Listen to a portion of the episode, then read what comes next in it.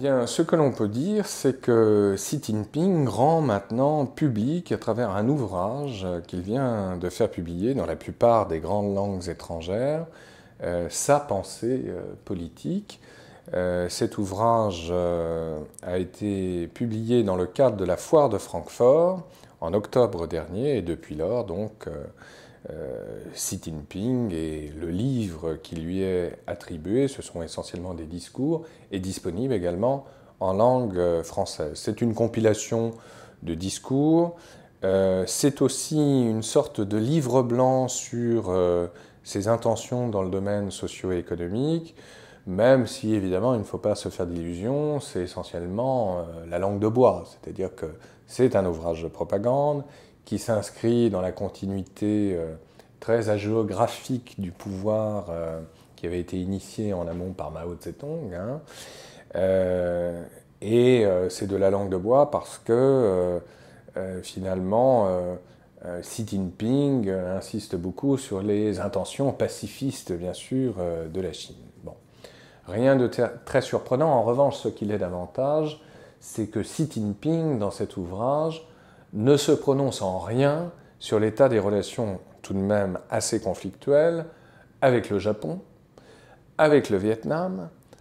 avec les Philippines, donc dans la région dite de la mer de Chine, dans sa partie méridionale,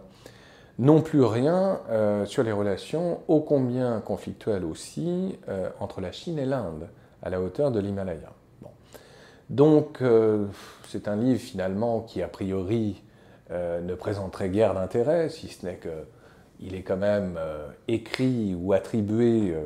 à l'un des premiers leaders du monde, évidemment. Et ce qui est très intéressant, en dépit de tout ce que l'on peut dire sur les réformes de structure euh, de l'appareil d'État, Xi Jinping ne cesse de rappeler précisément dans cet ouvrage qui vaut programme le rôle essentiel assigné au Parti communiste chinois. C'est-à-dire que Xi Jinping, de toute évidence, ne sera pas le Gorbatchev chinois, c'est-à-dire que le rôle et le leadership même du parti est constamment réaffirmé. En même temps, ce qui est très intéressant, c'est bien sûr une vision autoritaire de la gouvernance euh, qui est mise en avant, et c'est, je dirais, euh, dans l'air du temps, y compris euh, dans les publications européennes les plus récentes. Je pense par exemple euh, à l'ouvrage de Francis Fukuyama, Ordre politique et décadence politique. Il faut rappeler que Fukuyama a été, il y a quelques années, juste après la, guerre froide, le grand inspirateur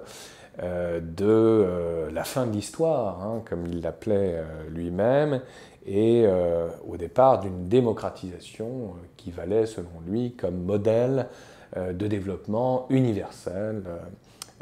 dans le contexte post-guerre froide. Vous avez un autre ouvrage également qui très certainement aura fait date, tout au moins dans l'historiographie française récente, l'ouvrage d'Emmanuel Todd, Après la démocratie, qui quelque part met le doigt sur une réalité dont tout le monde a conscience, évidemment, euh, la démocratie, telle que nous l'avons toujours connue, représentative notamment, est une démocratie en crise. Donc quelque part, l'ouvrage de Xi Jinping, évidemment, arrive dans un contexte euh, où cette forme de néo-autoritarisme fait déjà des émules un peu partout dans les rangs euh, conservateurs des démocraties libérales d'une manière générale. Alors indépendamment de l'Europe ou des États-Unis,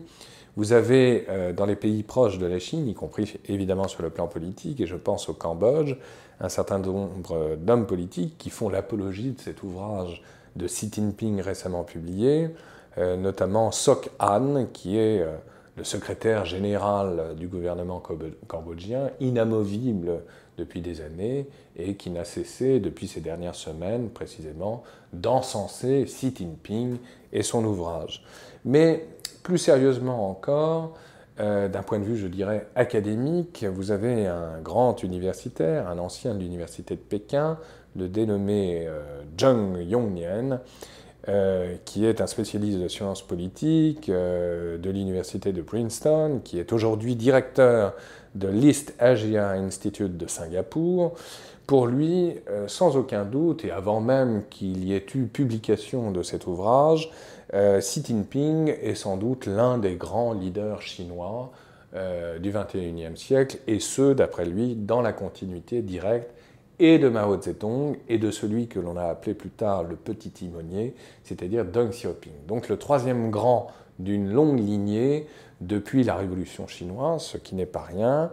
Et euh, il s'agit ni plus ni moins, selon lui, à travers ce livre-programme, de rappeler le désir très fort chez Xi Jinping, mais aussi chez beaucoup de Chinois, et en cela il est assez représentatif effectivement d'une partie euh, de l'opinion, de restaurer l'autorité de l'État et de restaurer tout simplement l'autorité euh, de la Chine partout dans le monde, quitte à rappeler évidemment le leadership du parti. Et là où Xi Jinping ne sera sans doute pas le libéral qu'on avait espéré au départ, c'est qu'en rien, euh, il ne cherche, en tout cas pour le moment, à dissocier le rôle du parti de celui de l'État.